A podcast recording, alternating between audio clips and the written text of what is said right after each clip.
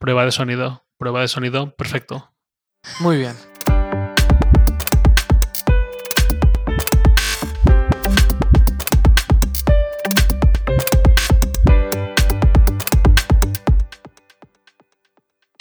Bienvenidos al podcast número 4 de la tercera temporada de Hipertextual. Yo soy Eduardo Arcos. Yo soy Javier Lacorte. Y yo soy César Muela. Muy bien, César es nuestro invitado de hoy. Vamos a hablar sobre temas de música, vamos a hablar sobre streaming, sobre discográficas, sobre el estado de, de, de las bandas, de los grupos de música y, y- y un poco cómo está cambiando toda la industria alrededor del- de, de todas estas nuevas startups, propuestas y demás. Ahí entrará Tidal de, de Jay-Z, Spotify y demás. Bueno, eh, ¿qué tal todo? Pues muy bien, eh, aquí probando el sonido, bastante, bastante bien, ¿no? Suena- Envidioso. suena- No, yo estoy contento porque el astuto oyente notará que de los últimos episodios aquí está una tercera persona, un invitado nuevo. Y es con razón, porque vamos a hablar de música en streaming básicamente y hemos pensado, ¿por qué no llamar a la mejor, a la persona que mejor conoce la música en streaming? Eh, No- veo, veo que has visto el No podía venir, no podía venir, entonces hemos dicho, pues César, Ajá. ¿tienes algo que hacer esta noche? Y aquí estamos, Muy bien jugado ahí, ¿eh? por envidioso. Bueno, hablemos, hab- hablemos brevemente de lo, que, de lo que se acaba de anunciar, eh, al menos de cuando grabamos este, este podcast. Eh, Spotify ha dado una serie de... Sí, Spotify ha dado una rueda de prensa en Nueva York hace unas horas y ha presentado varias novedades, ¿no? Yo creo que la, principal tiene que ver con el contenido en vídeo y el contenido en podcasts. Eh, digamos que ahora mismo dentro de la aplicación, dentro de, de Spotify, a partir de las próximas semanas, porque todavía no está disponible, eh, los usuarios van a poder eh, pues, escuchar podcasts que estén afiliados a, digamos, al, al partnership de, de Spotify, Sí. eh, que por ahora hay algunos que todavía no los han mencionado, pero hay algunos todavía. Y en el tema de vídeo, pues también tienen algunos acuerdos con eh, medios como Vice, por ejemplo, eh, y luego también con Comedy Central, por ejemplo, Ujú. que, pues que están ofreciendo contenidos en vídeo. Entonces yo creo que esas son las principales novedades dentro de Spotify y luego aparte también eh, han anunciado novedades bastante interesantes en el entorno de las playlists. Ya. Eh, ahora mismo lo que el usuario más demandaba era, pues a lo mejor mm, quiero salir a correr y necesito una música que de repente no me dé el bajón, ¿no? Que, que sea una, una beat, por así decirlo, que esté todo el rato en, en máxima intensidad. Pues ahora lo que, lo que han presentado es, aparte de en la versión móvil, un swipe que permite pasar playlists de una manera bastante rápida, lo que han presentado ahora es, eh, por ejemplo, orientado totalmente para los runners, es que cuan- para los corredores, perdón, eh, es que cuando pues, eh, la persona va a salir a correr, empieza a correr, le detecta el tempo, ah, el, ritmo al que está corriendo y busca un tempo de canciones similares. Por lo tanto, si tú estás corriendo a 170 pasos por mm, segundo, pues, que sería una barbaridad, eh, pues te, te- te pone una, una canción con un, con un beat Que similar. esté similar, para Claro. tratar de mantener... eh, no- Sobre todo para, para animarte. Eh, cuando tú estás corriendo llevas un ritmo determinado y ese ritmo pues te lo vas inculcando con la música, ¿no? tú que, tú Eso, sueles... eh, eso digo yo, no, sé qué decís hablando de ese tema cuando soy dos tipos los más sedentarios. Eh, bueno, Perdona que yo llevo en Operación Bikini ya unas, así que unas vamos, semanas. ¿eh? vamos a hablar con propiedad y yo, que soy el runner de esta va. mesa, Eso. voy a dar mi opinión visión, claro. Claro, es lo, es lo que quiero saber. ¿Tú, tú, tú cuando, cuando corres, escuchas música? Sí, yo siempre salgo escuchando música. Sé que tú alguna vez que saliste a correr lo hacías con podcasts. Yo, yo he tenido varios intentos de salir a correr, unas 3, 4 veces, sigo sin hacerlo y sigo sin terminar de, de encontrarle el gusto. El juguito, ¿no? Pero lo que yo hago es no escuchar música, sino escuchar podcast. Y la razón por la cual lo hago, y por eso quería saber tu opinión, son dos. Me pasa esto de que si estoy tratando de correr y la canción que sigue no me anima, Mm. pues efectivamente como que... Y por otro lado, pero esto ya es más de, de gordito, eh, cuento los minutos de cada canción. Entonces, si, eh, Igual, igual aquí. sí. pues tres Mm. canciones, nueve minutos, nueve minutos y medio, pues no he corrido nada. Ya. Pero tú, ¿tú cómo le haces? Yo siempre salgo, bueno, un pelín de contexto no mucho. Yo uso Nike Plus desde hace ya bastante tiempo.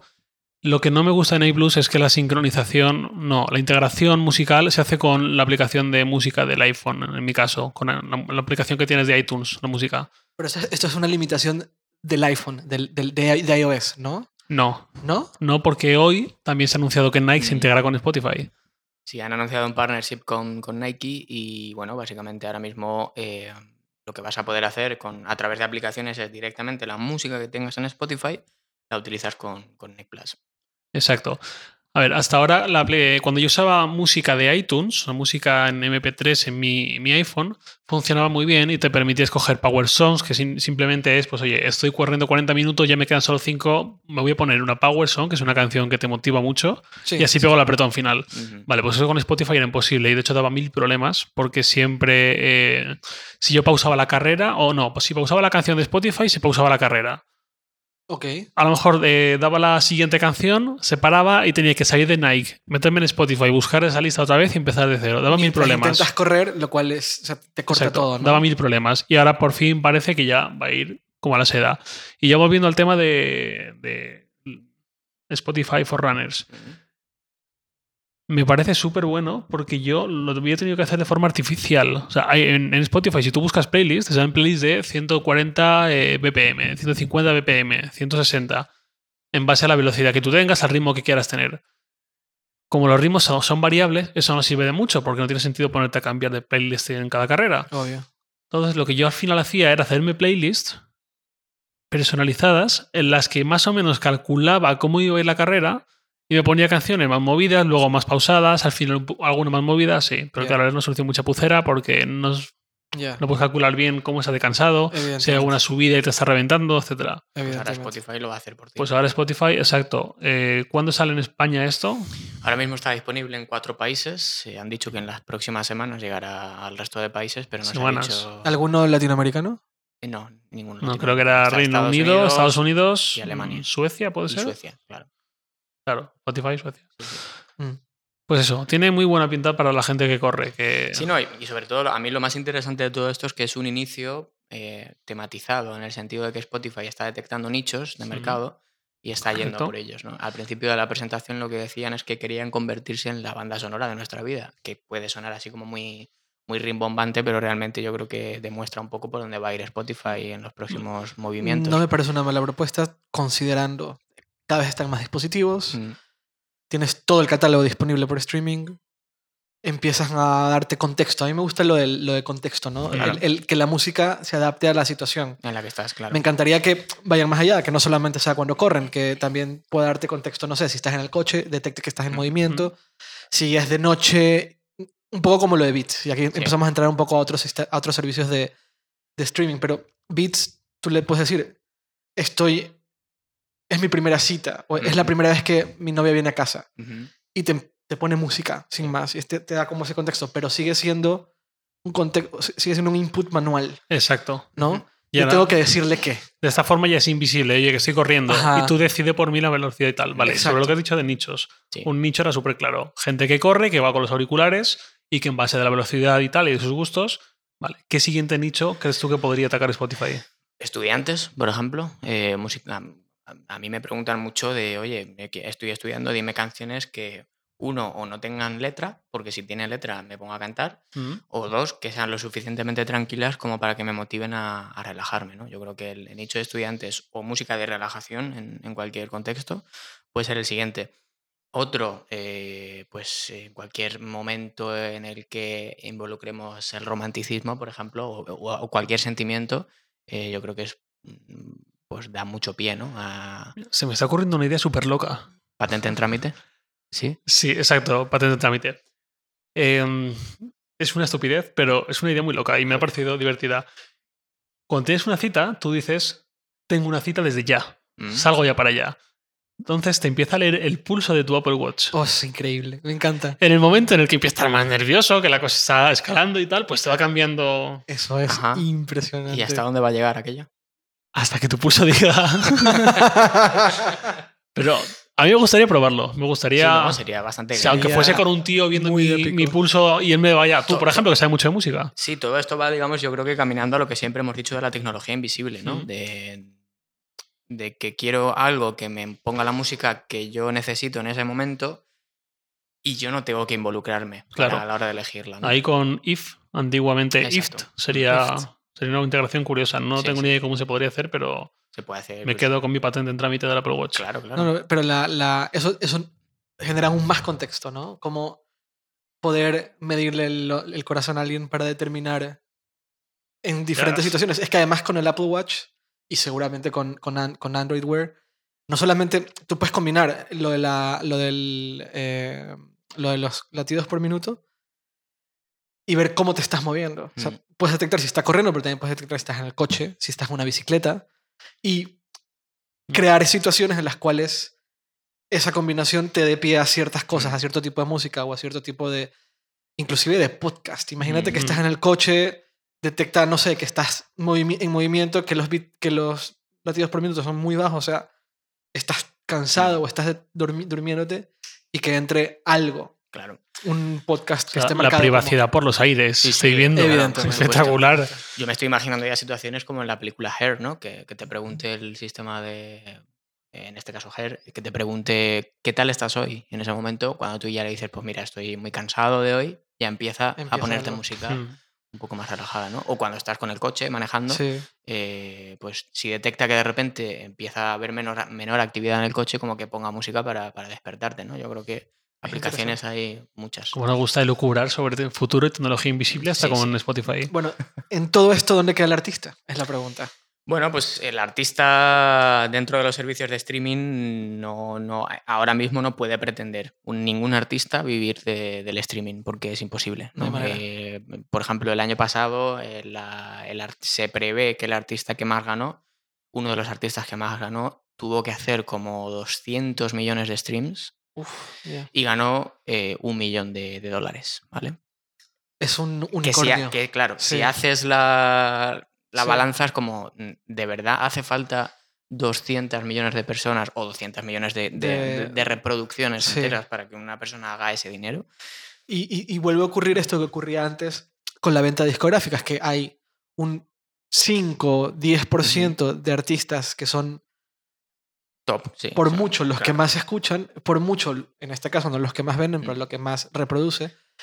Y el- la, la teoría está del long tail, ¿no? Claro, que, que claro. se supone que Internet iba a romper, que, que- que iba a ser que eh, todos los demás, por, por, por llegar a nichos verticales o ultra nichos, Mm, iban a encontrar una audiencia que las iba a hacer eh, rentables por sí mismos, cosa que no está No ocurriendo. está pasando, no está pasando. La pregunta es, ¿no está ocurriendo porque el sistema, por definición, está roto o porque hay tanto intermediario? Esa es, el, esa es la cosa. Yo creo que eh, no está funcionando porque estamos intentando mantener, digamos, los mismos actores del sistema anterior, ¿vale?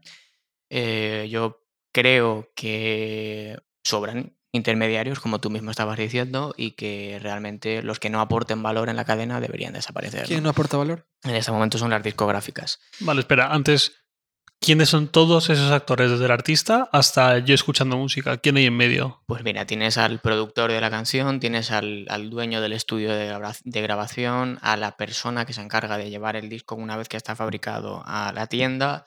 O sea, en la cadena de producción de música hay muchos eh, actores involucrados. Lo que pasa es que nosotros normalmente nos quedamos con los malísimos, que son las discográficas, los artistas, que son los pobrecitos que no ganan dinero, y nosotros, que somos los que, Los joder, qué, qué caro está todo como Sí. para comprarme un disco ahora, ¿no?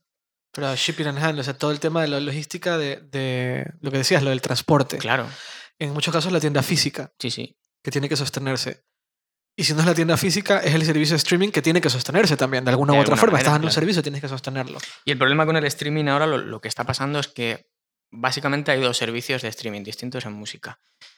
Unos son los que utilizan una licencia abierta, como es Pandora, por ejemplo, como Mix Radio, que pagan un fee o un pues fijo de por, de por un catálogo determinado, pero el usuario no puede elegir Claro, lo que no elige lo que escucha. Como no, una radio. no- no puedes buscar la canción que quieres escuchar. Es Spotify una radio. Free es más o menos parecido, ¿no? Tú tienes las playlists. Spotify Free es el otro modelo de, de streaming que es paga más por las licencias, pero el usuario puede elegir lo que quiere escuchar. Ah, vale, es que estaba pensando en Spotify Free, Dentro pero es para móviles. que Claro, para bueno, móviles sí claro, que parece más por lo de no hacer que saltos y tal. Claro, sí. para atraer gente premium.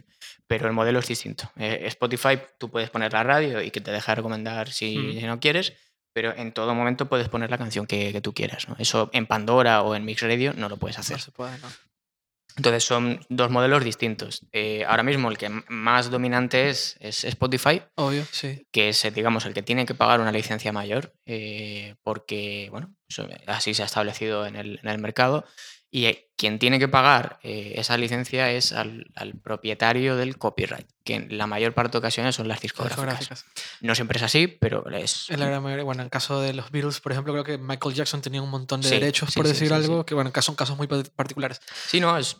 Pero tú dices esto, y es muy interesante, pero tú dices, la licencia abierta, la del el usuario no puede elegir lo que escucha, es más barata, Ujú, lo puedo entender.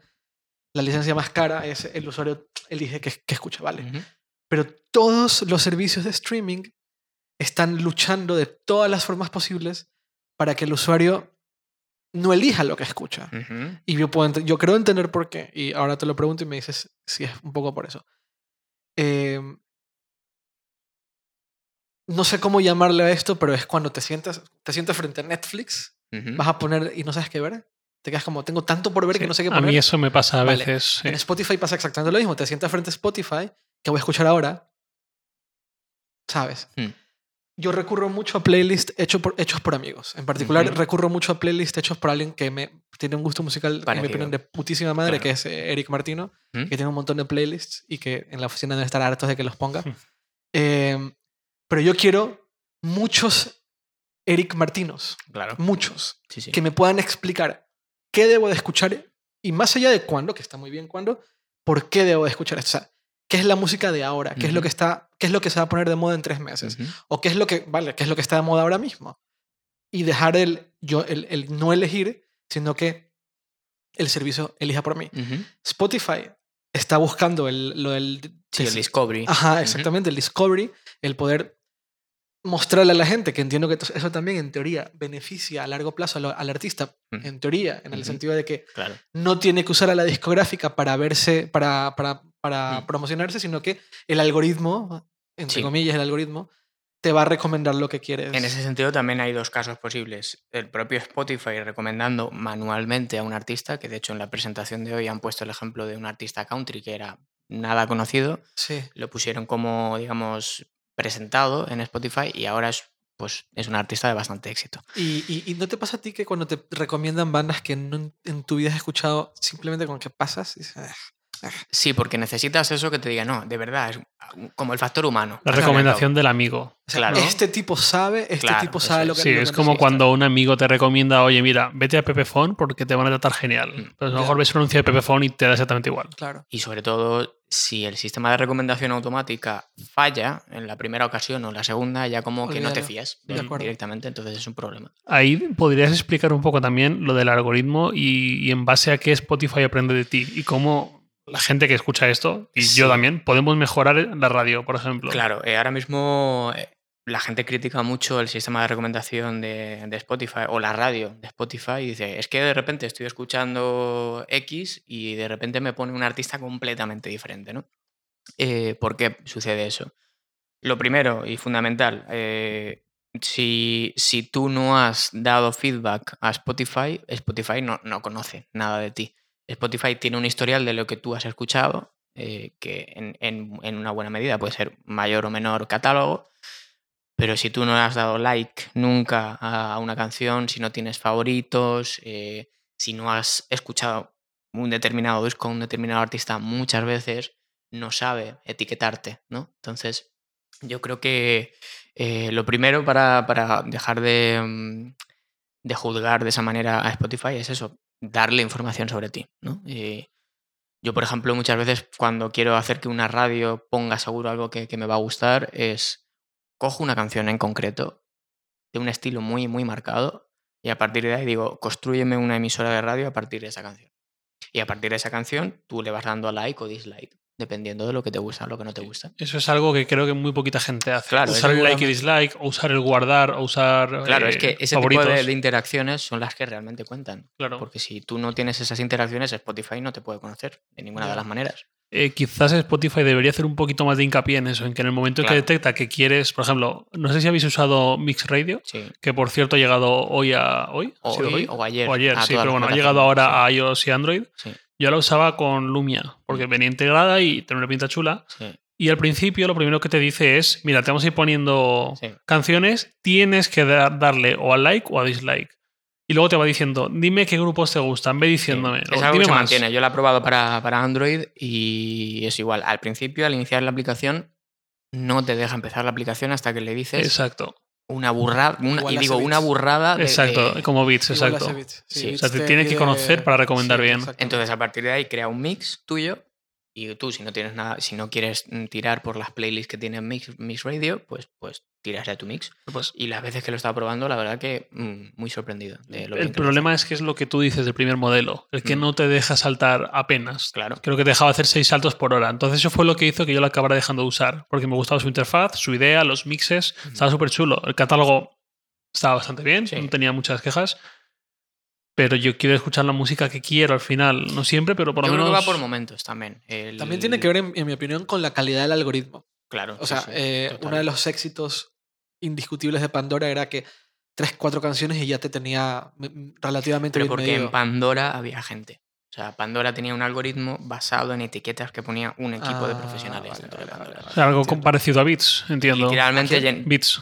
A Beats, claro, Beats lo Sí. tiene también. O sea, literalmente lo que hacían era poner gente que sabía mucho de música a escuchar música a lo bruto. Y lo que hacían era etiquetar, esta canción es country, tiene un- unos beats por minuto de 80.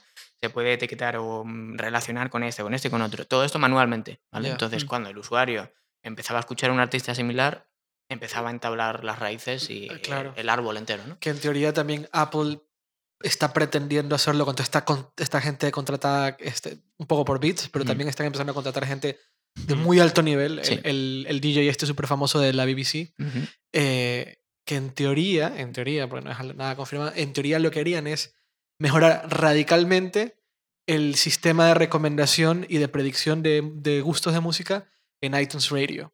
Que, ya, que nadie usa iTunes Radio. Cuando salió, cuando salió todo el mundo pensaba que iba a matar Pandora. Mm. No solo no ocurrió, sino que nadie usa iTunes Radio porque no funciona bien. Porque el algoritmo no es bueno, porque el- el- los inputs manuales no son buenos. Te- Teóricamente, eh, ese es el, el objetivo al final de, de- de- de Apple. Por un lado, integrar todo el sistema de bits, que está hecho muy bien. Y por otro lado, traer mucho talento que recomiende Mm. música de verdadera calidad y que la gente sienta esto que tú dices, que a la primera o la segunda ya estés sintiendo que Claro, oye, recomendando cosas que realmente te me gustan. gusta, claro. Exacto. Mm. Entonces vuelves, efectivamente, vuelves.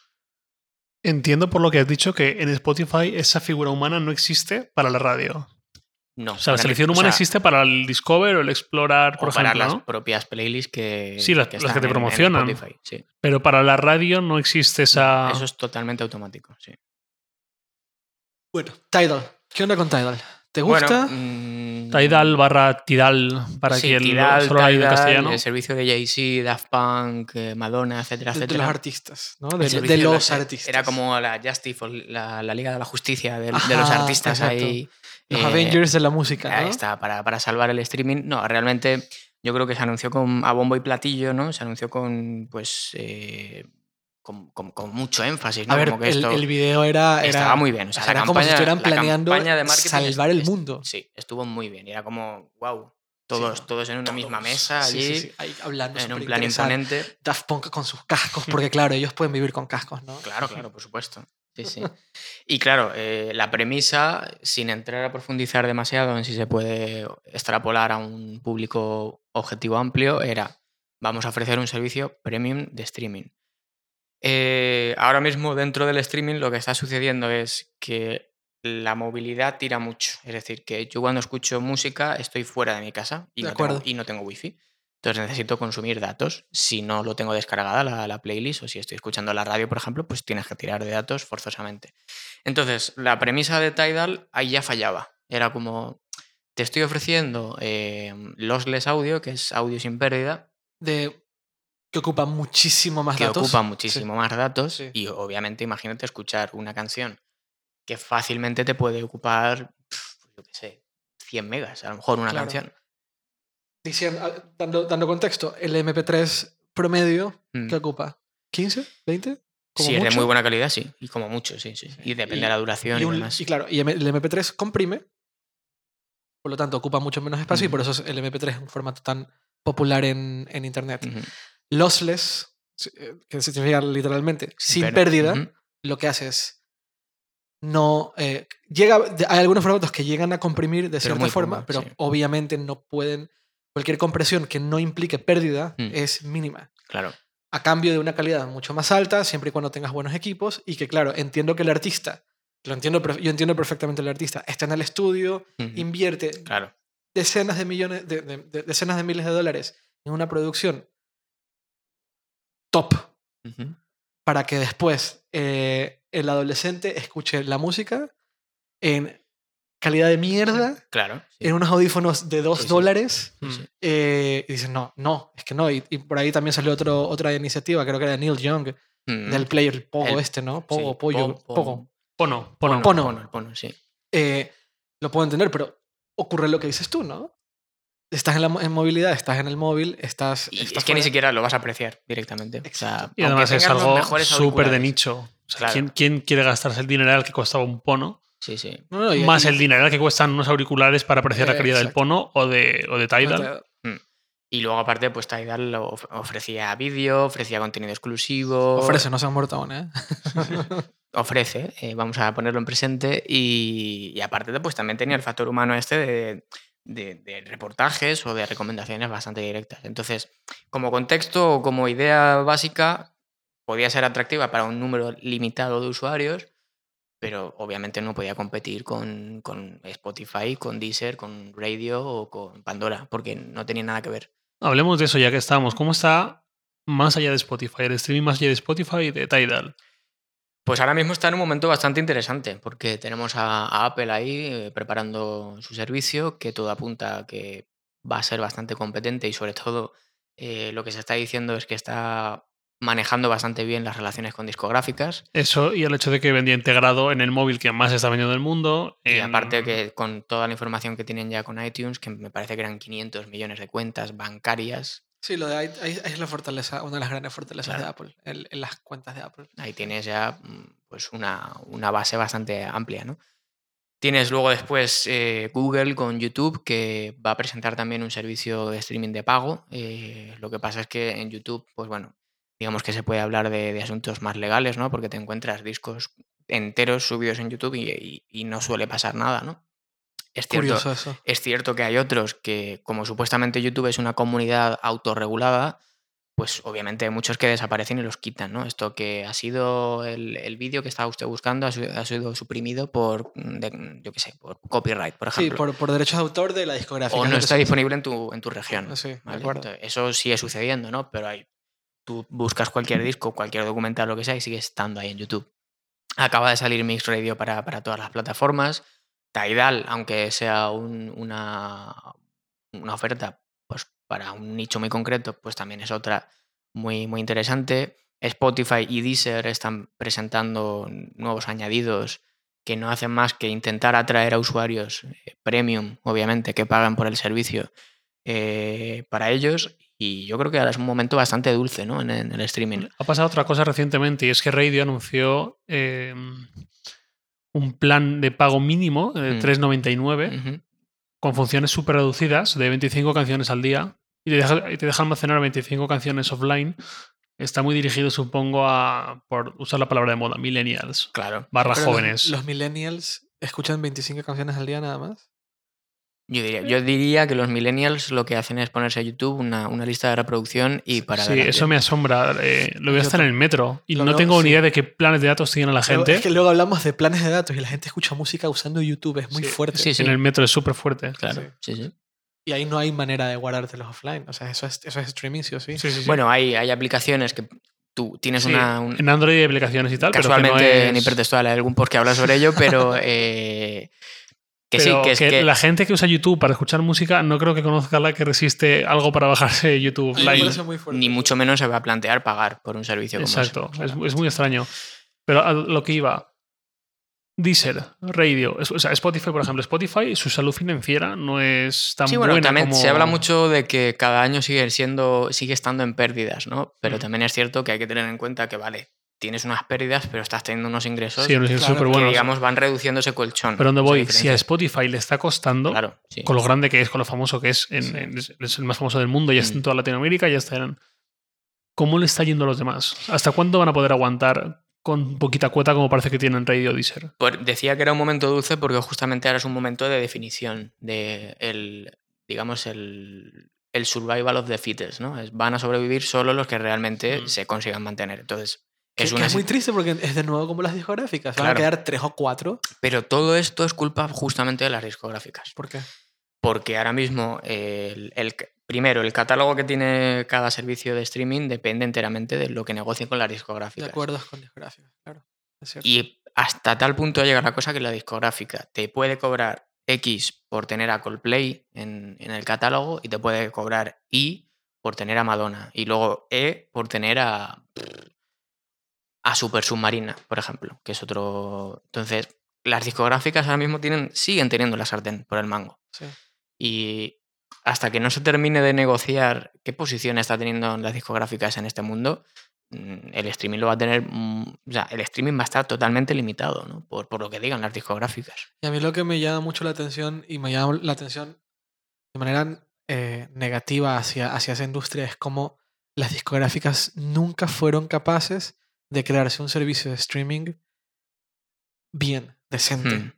No, hay, no hubo manera. no Hubo algún manera. intento por ahí. Claro, varios, sí, y no. eh, El que más está sobreviviendo hasta ahora es Bebo, pero Claro, pero Vivo es- está en un... O sea, entiendo, Sí. Vivo... ¿Cuántas discográficas están en Vivo? Creo que son tres, las majors están Las cuatro. cuatro. sí. Eh, pero claro, Vivo está por un lado en YouTube Mm.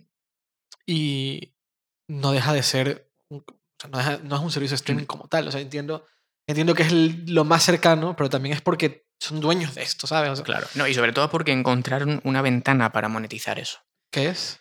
La publicidad, directamente. Ellos son dueños de ese contenido y ponen anuncios dentro de los vídeos. entiendo. ¿Qué pasa en los servicios de streaming? Que ellos directamente tienen que negociar cuánto se llevan por, Por- X Por reproducciones, de, sí. De los artistas, ¿no? Entonces, bueno, ¿por qué no han apostado las propias discográficas por el streaming? Porque sinceramente no creían en ello y siguen sin creer. Y es muy triste porque al final, como ellos, a cualquier ingreso que venga por streaming termina siendo de ellos, no tienen que pasar por ningún, o sea, es un intermediario menos. Y es curioso porque este año ha sido el primer año de toda la historia discográfica en el que la venta de discos físicos ha sido inferior a lo que se ha generado por streaming y venta digital. O sea, Y el, el- y el modelo, el modelo de. ¿Dónde queda? en todo esto, en, en venta física y, y streaming, ¿dónde queda el modelo que está en la mitad? Que es el de compra de canciones, como iTunes Store. ¿Eso es, sigue siendo potente? ¿No? sí, el, el retail sigue siendo potente y de hecho el, el porcentaje de beneficios que se llevan los artistas por vender en Amazon o por vender en iTunes o a través de CD Baby o lo que sea Sí. es mayor. Es mayor que el streaming. Sí, sí, entiendo. sí, es un, es un poco mayor porque ahí no suele haber ninguna discográfica. No hay un, o sea, te quitas un intermediario. En Spotify o te metes por un- con una discográfica o te metes a través de otro intermediario y ese otro intermediario se va a llevar también Se su lleva, parte. O sea sí. que eso es... eh, el negocio de las canciones mm, funciona bien, ¿eh? Hay, hay gente a la, a la que le funciona muy bien. Pero realmente, mm, como decíamos al principio, yo creo que los artistas no pueden pretender vivir del streaming Ya. Yo creo que el streaming debería ser concebido para el artista como una manera de darse a conocer, Como fue la radio en algún punto. como fue la radio en algún punto y sobre todo, eh, pues, Entendiendo que en la radio el- lo- los gestores tipo Sky, los gestores de, Hmm. de, de derechos de autor recolectaban por la reproducción en radio, ¿no? sí, lo siguen haciendo, por supuesto. Pero simplemente era un derivado en el sentido de que nunca vas a vi- pretender vivir de que, la, de que tu música se ponga en el radio. Bueno, una vez me contaron, eh, y es un, un- un hecho anecdótico, que Aserejé, ¿os acordáis de la canción Aserejé? sí, sí, sí. Eh, de las Ketchup, 2002. hubo una persona que compuso un arreglo de que duraba 15-20 segundos, ¿vale? El, el tema de reparto de beneficios de la RGAE está tan medido que esa persona por esos 15-20 segundos al año se sacaba como 5.000 euros. ¿Y ese arreglo estaba dentro de la canción? Claro. Sí, sí. O sea, habían, habían sampleado, por decirlo de alguna forma. No, no era un sample, era un arreglo que estaba tipificado dentro de la canción. Dentro en de los créditos, Ah, este vale. arreglo lo ha hecho esta persona. Entonces, hacen un cálculo porcentual de lo que le correspondería de los beneficios. Toma, te corresponden 5.000 5.000 euros o lo que fuera, que no me Sí. acuerdo ahora mismo, pero eran mucho dinero. Sí. Entonces, eso está muy tipificado todavía y, y realmente está bien que la gente que participe creativamente Ah, no, bueno, claro. se lleve su, su beneficio, ¿no? Pero en el streaming ahora mismo no, no es posible, porque si estamos hablando de que Spotify está pagando oficialmente entre 0,0011 y 0,0084 por stream, mm, es lo que decíamos al principio, o tienes 200 millones de streams o no sacas nada entiendo. directamente. y la alternativa para el artista. Es decir, me queda claro que el, este mundo idílico en donde el stream iba a ser la, la gran manera en la cual artistas de, de independientes iban a, a ganar plata, no, queda, no, no, no es el caso. Eh, ¿Cuál es la alternativa? Es decir, ¿cómo un artista al final, en estas épocas, puede pretender vivir de su música? Es una pregunta complicada, pero todo deriva a utilizar todas las herramientas para darte a conocer que puedas. Spotify es una, o cualquier servicio de streaming. Eh, Facebook o las redes sociales es otra. Y luego, aparte, también saberte rodear de profesionales. Hay muchos grupos que, que son, que hacen muy buena música, tienen mucho talento, pero no son capaces de, de venderse a sí mismos, ¿no? No son capaces de darse a conocer. Y una vez que te das a conocer cómo ganas en conciertos, esa es la, Conciertos, fundamentalmente. básicamente conciertos, entradas a Eh, conciertos. Tienes el extremo, Kiss, por ejemplo, que No, hace giras sí. millonarias, pero es que aparte tiene un merchandising montado que vende hasta ataúdes. eh, y luego tienes pues, artistas que directamente ganan mucho dinero con los conciertos. Eh, y realmente la, la única manera de que un artista profesional ahora mismo viva es con conciertos. Y, por está. lo tanto, saber venderte y saber promocionarte y lo saber mejor venderte posible y, para atraer gente. y saber conectar con tu audiencia, ¿no? Sí. Porque cuando tú vas de repente a un país de gira y dices, pues hoy tocamos en no sé dónde, tienes que saber hacer que la gente vaya al concierto. Y eso lo puede hacer una agencia o lo puede hacer el propio grupo. También me gusta esto que están haciendo al- algunos artistas eh, eh, buscando formas muy, muy, muy creativas de empezar a vender de nuevo físico. Eh, aquí en España hay un caso muy particular de una chica que se llama Sahara. sí, Sa- eh, sí. Ella decidió des- deshacerse de la discográfica, montarse la propia y vender el disco en físico, que obviamente lo compra muy poca gente. Pero eh, si un fan va a uno de sus conciertos, en el último disco que han sacado, te regalan un, eh, una portada, porque tú Mm. creo que le puedes cambiar las portadas al, al- al disco. Lo cual, por un lado, el, el fan lo va a agradecer bastante, porque decir, mira, yo tengo la portada del concierto del 24 de mayo en, no sé, Teatro Lara. Y otro fan dirá, yo tengo la portada en Sevilla, ¿no? El Claro. concierto de Sevilla. Y eso por un lado, ¿no? Y me gusta porque lo, lo que hace es, por un lado, premiar al, al, al fan y darle más razones para ir y comprar el físico, ¿no? Claro. Pedirlo, comprarlo. También me gustó esto que, eh, que hizo Steven Wilson, que sacó esta La adicción deluxe, que es, Mm. es un libro básicamente, cuesta 80 euros. O sea, no es, no es, Hmm. es un gasto importante al final del día. Muy poca gente se está gastando 15 euros por un disco, mucho menos 80. Pero que para el fan está de puta madre, porque además de tener el disco, tiene el disco en, en lossless, Ujú. en 5.1, el documental, no sé qué cosa más. Eh, seguramente lo comprarán 4.000 personas. Bueno, pero ahí 5.000, tienes tu base de fans Claro. acérrimos. Que están pagando 80 euros por 5.000, 6.000 personas, gast- gastarán 80 euros. Claro, y si el artista no se hubiera dado cuenta de que tiene 4.000 seguidores acérrimos y Ajá. no hubiera sacado ese producto, pues es dinero que te estás perdiendo. una, y oportunidad perdida, sí. Pues eso. Vale, César, tú que eres aquí el mayor experto y que has estado metido en esa industria. Mm, Sí, sí. Estamos en 2015, hace cinco años era 2010 y más o menos em, fue cuando se empezó a popularizar de verdad Spotify. Mm. ¿Cómo ves tú el streaming y la industria en general dentro de cinco años? Así dicho en un minuto y medio. Bueno, pues yo el streaming dentro de cinco años lo veo bastante más fuerte de lo que, de lo que soy. O sea, no hay realmente eh, ahora mismo ninguna otra alternativa posible eh, para escuchar música o para descubrir música o para todo lo que tenga que ver con música. Yo creo que poco a poco las discográficas se van a ir dando cuenta de todo esto y hasta que haya un punto en el que se den cuenta de que realmente pueden sacarle mucho partido a servicios de streaming sin poner taras abusivas o sin poner contratos abusivos, eh, yo creo que lo harán justo cuando no les quede más remedio. Sí, i- igual que como soltaron por primera vez el permitir digital, ¿no? Que Claro. no les quedó de otra. O sea, Claro. todo el mundo estaba pirateando, pirateando entre comillas online. Tenían que encontrar una Mm. forma de, distribuir online. Yo creo que eso pasará cuando haya un cambio de ciclo, es decir, cuando los dinosaurios o cuando los unicornios o cuando los grandes artistas de, sus catálogos empiecen ya o a morirse o a no generar tanta rentabilidad, van a ver, mm, chicos, no tenemos un catálogo potente para seguir vendiendo. Claro, ¿Qué hacemos? hay que Venga, vamos otra. a negociar con esta Sí. gente, ¿no? Sí, sí, sí. Entonces yo creo que mm, el streaming es el futuro realmente en la música. Eh, el problema es eso, que no termino de ver claro que, que, que vaya a haber un modelo en el que el artista pueda vivir del streaming.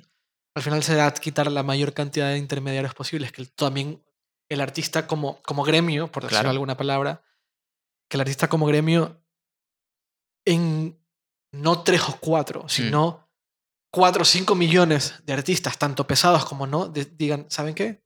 Adiós discográficas. Hay una alternativa. Mm.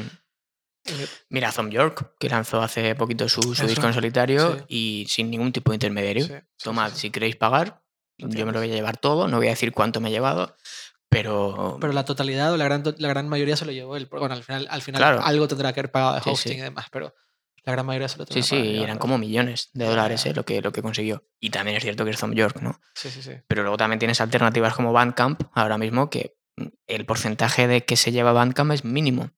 El resto es para el artista directamente, no hay, no hay nada más aparte, ¿no? Entonces, eh, el artista lo- lo- se tiene que dar cuenta también de que quizá nos hayan vendido que el streaming era la solución, pero no lo es. eh, y tiene que utilizarlo de la mejor manera posible. Pero yo creo que en cinco años el panorama que tenemos ahora se va a orientar todavía mucho más hacia el streaming. Pues con eso, creo que podemos acabar el podcast. Con eso y un bizcocho Mm. Mañana a las 8. Nos quedó muy bien con tu aportación, César. Muchas agradezco. Gracias, gracias. Prueba de sonido. Envidioso. Eh, les, recuerdo, les recuerdo nada más que estamos en iTunes, en iVox, iVox, no sé cómo- iBooks. iBooks. iVoox. Próximamente en, en, en Spotify. Spotify. Yeah. Eh, Y en SoundCloud. y, en- ah, y estamos en Sound- SoundCloud también. Ah, lo de siempre, si les gusta el podcast, por favor recomiéndenlo en redes sociales. Por favor, denle las estrellas que nos merecemos en iTunes. Dejen un comentario si les parece esto una mierda o si les encantó y está de puta madre. Dejen, dejen comentarios. Eh, muchas gracias por escucharnos. Muchas gracias, César, por estar Gracias aquí. a vosotros. Javier, Gracias, Eduardo. nos vemos, nos vemos muy, muy, muy, muy, muy, muy, muy pronto.